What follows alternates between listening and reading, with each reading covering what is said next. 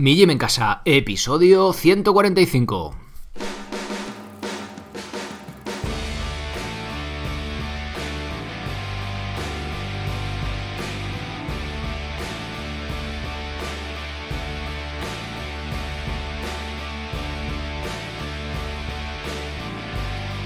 Muy buenos días a todos, soy Sergio Catalán. Bienvenidos a un nuevo episodio del podcast de Mi Gym en Casa, el programa, la radio, donde hablamos de entrenamiento y de alimentación desde un punto de vista diferente e independiente, con sentido crítico, con palabras sencillas, pero sin faltar al rigor. Hoy toca responder a vuestras preguntas, pero antes os hago el recordatorio de todos los días que en mijimencasa.com tenéis cursos, tenéis ahora también planes para poner en práctica pues todo lo que intento divulgar desde aquí, ¿no?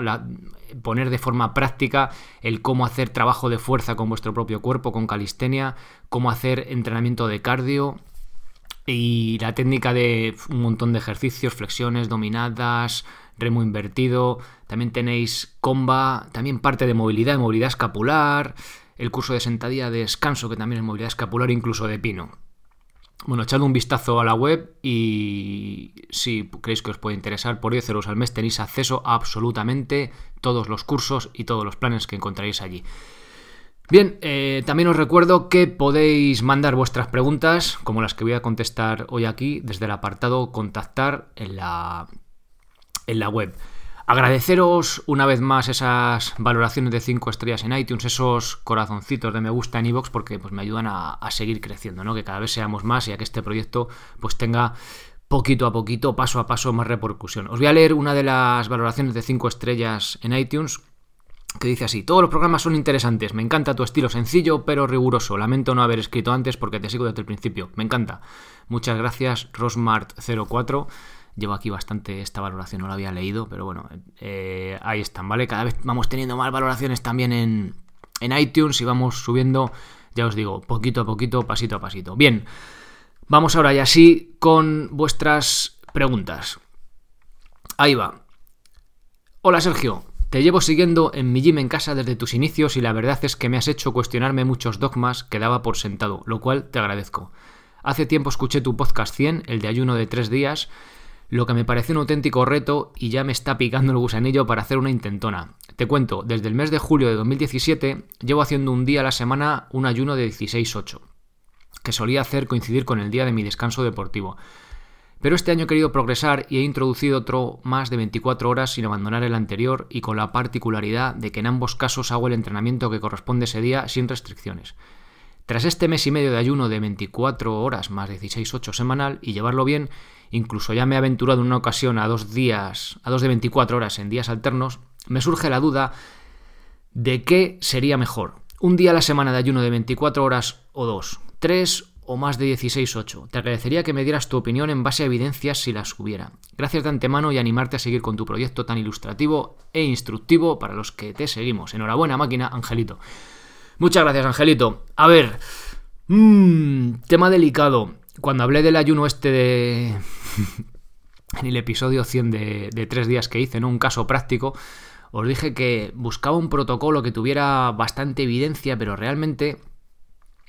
Habré mirado el tema no en la máxima, la más absoluta profundidad, pero sí que he mirado bastante el tema y no hay un protocolo, ¿os acordáis? Había un, había un hubo un programa que se llamaba la, alimentación de los viejos o algo así. Eh, o sea, el, título era un poco así mal educado, ¿no? Pero es una, era un estudio bastante, bastante antiguo en el que era un ayuno intermitente, bueno, intermitente. Era un día sin comer, el otro día comían, ¿no? En un asilo y la verdad que aumentaron la longevidad los que comían un día sí y otro no, ¿no? Como decía uno con el chiste. Dice, no sé si vas a vivir más, pero se te va a hacer muy largo, ¿no? Bueno, eh, a lo que voy. Eh, no hay protocolo, sí que hay un protocolo de tres días para antes de,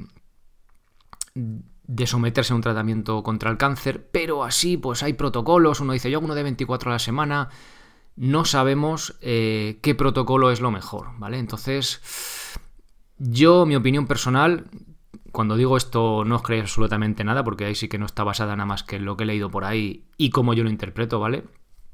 Pero bueno, te doy mi opinión, que es lo que me has pedido realmente.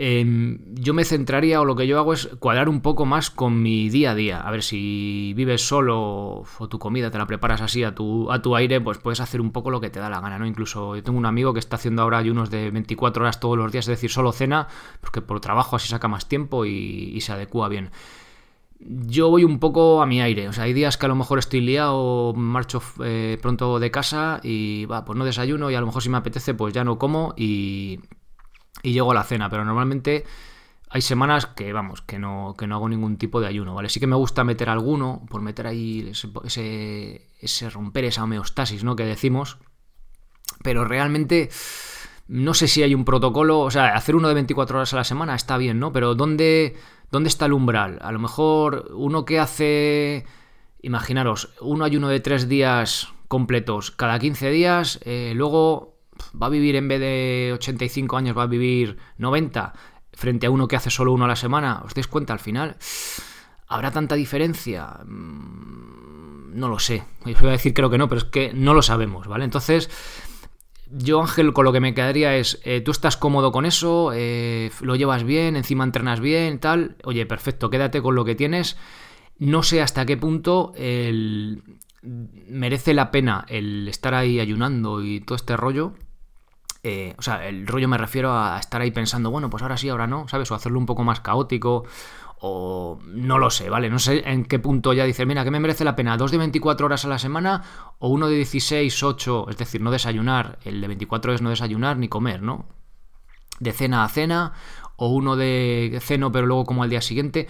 Realmente tiene un impacto. A ver, realmente mm, creo que, no va a tener mucho. Igual que había un estudio que decía eh, que a los, no sé si a los 3 o los 5 días, lo quiero también hacer un programa específico sobre eso, que subía la hormona del crecimiento un 2000%, ¿vale? En, en ese punto.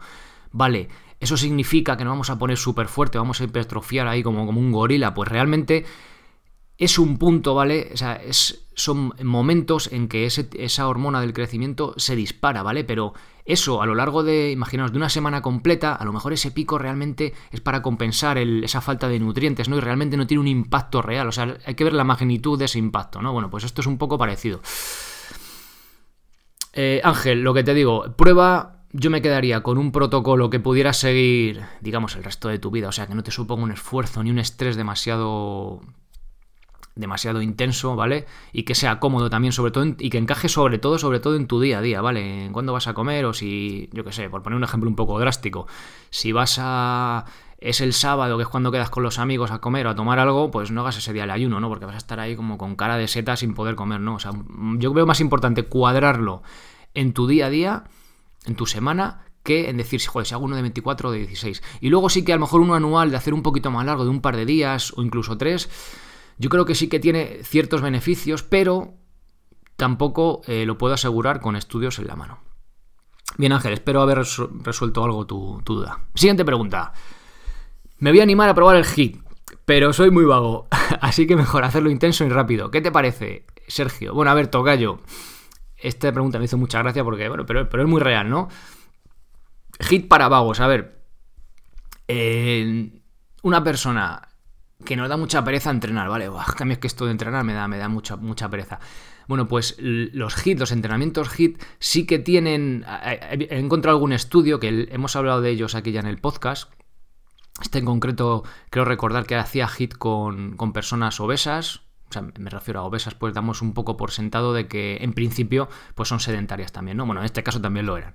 Y era un hit simplemente con artes marciales, ¿vale? Era pegarle ahí al saco de boxeo. Pues encontraron que tenía eh, mucha más adherencia, es decir, que no dejaban el entrenamiento, que, que continuaban entrenando, pues que un trabajo de, pues de cardio habitual, ¿no? no sé si era la cinta o en la bici, ya no recuerdo, pero bueno, la típica media hora de cardio tradicional, ¿no?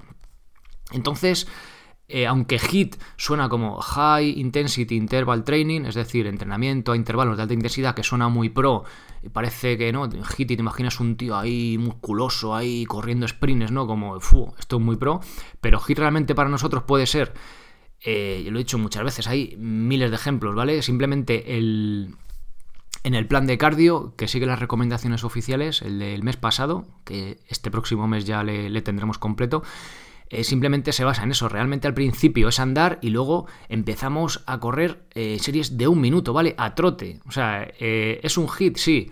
A ver, alguien que corra dirá, pero es que eso no es un entrenamiento. Sí, no es un entrenamiento para ti, pero para una persona sedentaria ya supone un entrenamiento bastante intenso. Hit también, ¿vale? De alta intensidad, pero asequible, que al final es de lo que se trata, ¿vale? Es de que sigamos entrenando día tras día, bueno, día tras día, cuando nos toque, ¿vale? Pero semana tras semana y que eh, al cabo de seis meses miremos para atrás y dijimos, coño, ya somos capaces pues de correr media hora o 20 minutos o de aguantar haciendo el ejercicio que estemos haciendo de cardio eh, el tiempo que sea. Y eso va a tener unos efectos secundarios positivos en nuestro cuerpo, a nivel de salud y también a nivel de composición corporal, pues, pues muy positivos, ¿vale? Entonces, pues se trata eso, no de ponernos un día de buenas a primeras a sprintar a lo loco, sino eh, hacer un entrenamiento a intervalos, es decir, hacer parar, hacer parar, para no reventarnos, ¿vale? Y es un entrenamiento HIT, sí, porque nos supone el, el 80% al menos de intensidad y lo vamos cortando, ¿vale? Para poder llevarlo a cabo. Pero sobre todo quedaros con eso, con no reventaros al final del día y que un entrenamiento HIT sí que puede tener y parece ser que tiene en ciertas personas más adherencia, ¿vale? Que el cardio tradicional, es decir, eh, vamos a ser capaces, nos va a motivar más el entrenamiento HIT que el cardio normal. Bien, siguiente pregunta. Buenas Sergio, ¿qué tal? El caso es que he escuchado hoy el episodio 141, el de tu facilidad para subir una cuerda de 20 metros. Jejeje. Bueno, pues te cuento, he escuchado que vas a subir un curso para cuerda y estoy pensando en apuntarme a tu canal para poder acceder al mismo, porque me vendría muy bien. Imagino que aparte tendrás algunos que sean de planificación general, ¿verdad? Muchas gracias y un abrazo, Chema. A ver, Chema es opositor a bombero, entonces... Eh, le contesté a él, pero también os lo voy a contar, os voy a contestar a vosotros porque sé que hay varios que sois opositores no solo a bomberos, sino también a profes de educación física y demás. Entonces, eh, para ver un poco qué lo vais a encontrar, ¿vale? A ver, no tengo facilidad para subir una cuerda de 20 metros, ni mucho menos, de hecho no lo he probado, pero os comentaba en el episodio 141 que el entrenamiento que yo buscaba velocidad, fallé en la planificación, en plantearme los objetivos. Si os interesa, escuchadlo, ¿vale? Porque os puede venir muy bien también a vosotros, los que entrenáis un poco a vuestro rollo, para ver ciertos fallos, detectar ciertas cosas eh, a tiempo para optimizar ese entrenamiento. Y bueno, el, mi objetivo era subir una cuerda de 6 metros y medio más rápido y lo que hice fue un entrenamiento pues mucho de volumen que me permitiría, no lo he probado, ¿vale? Pero incluso subir una cuerda de 20 metros, lo que fuera con facilidad ya es otro, es otro cantar, ¿no? Sí que quiero sacar esta temporada, sí o sí, ¿vale? El primer curso de subir la cuerda básico tanto para opositores, para los que no sois, porque es un, a mí me parece un trabajo ideal de tren superior, ¿vale? Sobre todo de tirar, mm, súper agradecido. Está un poco mal visto porque eh, se suele decir que es muy lesivo, pero no es lesivo el ejercicio en sí, sino cómo nos aproximamos a él, ¿no? Siempre lo digo. Entonces va a ser un curso sencillo, el objetivo de ese curso va a ser subir la cuerda, no hacer tiempos, y luego vendrá uno con planificación incluida o no, que realmente es lo que estoy haciendo pruebas, en cuanto a velocidad en que subimos la cuerda, de las dominadas, bastante complejo, pero bueno, poco a poco. Por eso no puedo sacar el curso pro antes de haber sacado uno básico, ¿vale? Por eso ahora mismo los cursos que hay, aunque yo voy haciendo pruebas con. Incluso ahora mismo estoy trabajando con dominadas con lastre. Eh, midiendo la velocidad a la que subimos y tal, el tema este de vadillo, el entrenamiento con la velocidad y tal, estoy haciendo pruebas con eso, bastante complejo, pero primero quiero sentar las bases de lo más básico y luego ya una vez que tenemos esas bases, pues progresar hacia eh, cursos o planes más, más específicos, ¿vale? De nada nos sirve si somos capaces de hacer solo tres dominadas, meternos en una planificación con las tres dominadas, viendo a ver la velocidad que subimos la dominada. Pues no tiene mucho sentido, ¿no? No es necesario ni, ni, ni, ni tiene lógica.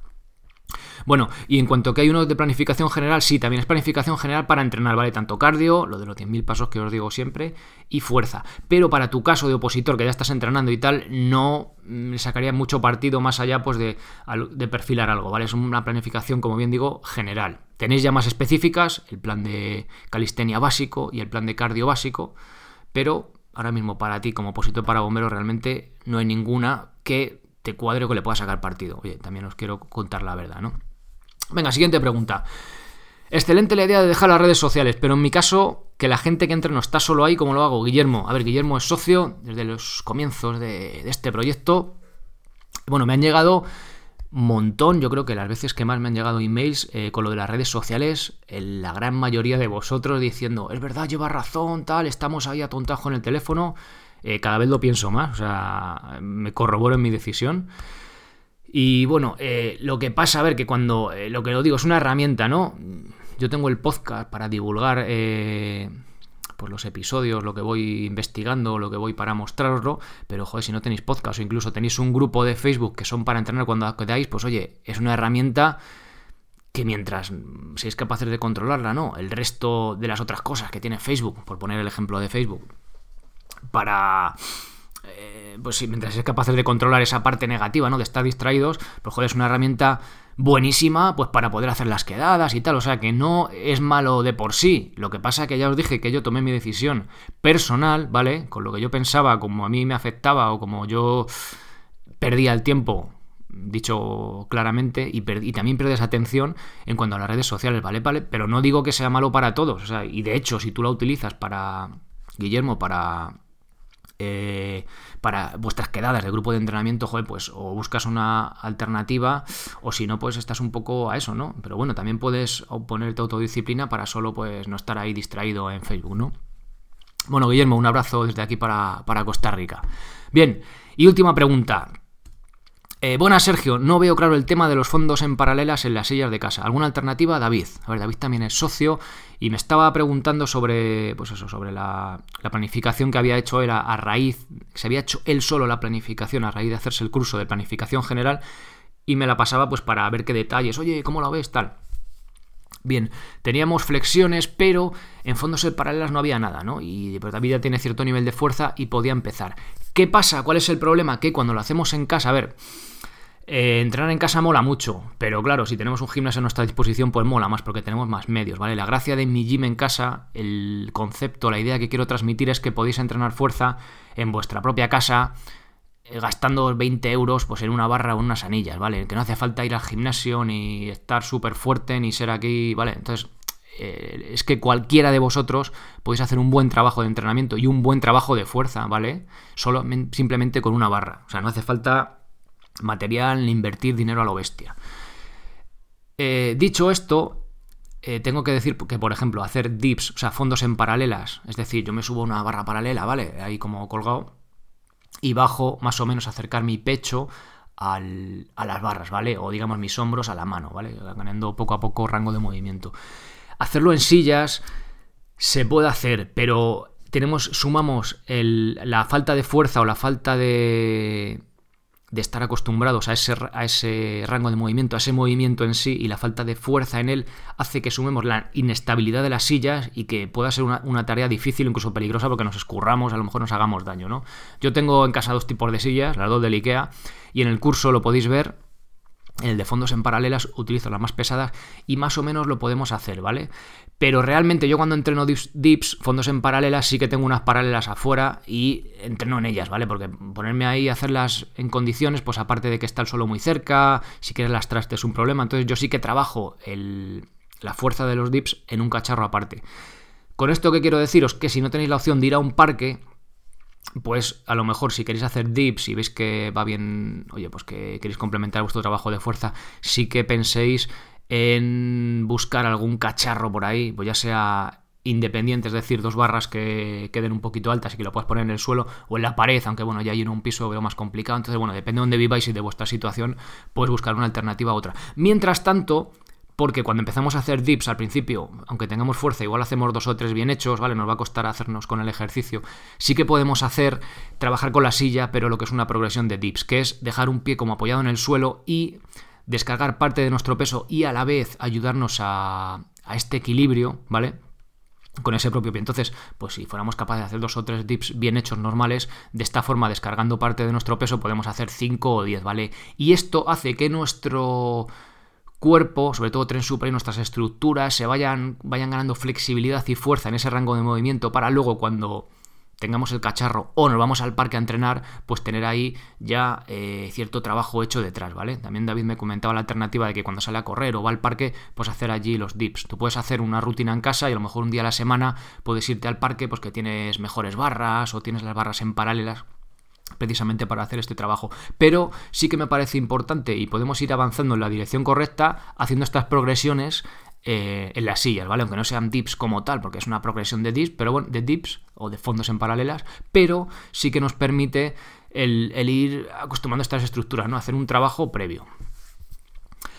Bien, pues David, espero que te, que te, haya servido y a los que estés escuchando también espero que os haya aclarado alguna duda o que os haya, al menos, ¿no?, arrojado un poquito de luz sobre estas cuestiones. Y nada más, ya os digo, hay mucha, sobre todo en la cuando hago un episodio de dudas, eh, no os creáis nada de lo que yo os digo, ¿vale? O sea, sed muy crítico, sobre todo, eh, sobre todo, sobre todo, cuando hablo de mi opinión, cuando hablo de estudios, bueno, pues también os lo podéis creer o no pero sobre todo cuando doy mi opinión, pues oye, es una opinión como puede ser la vuestra, como puede ser la de cualquiera, ¿no? Simplemente intento aportar mi granito de arena con lo que voy descubriendo por ahí. Bien, muchas gracias por esas preguntas.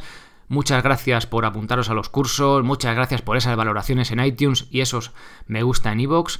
Y qué más contaros, si queréis eh, mandar vuestras preguntas lo podéis hacer desde el formulario que encontraréis en el apartado contactar y nada más, muchísimas gracias por estar ahí al otro lado de la cachofa plateada escuchando episodio tras episodio. Por cierto, eh, ¿os gusta el rollo espartanos? Pues el jueves va a haber un episodio que creo que os va a gustar y también os vais a reír.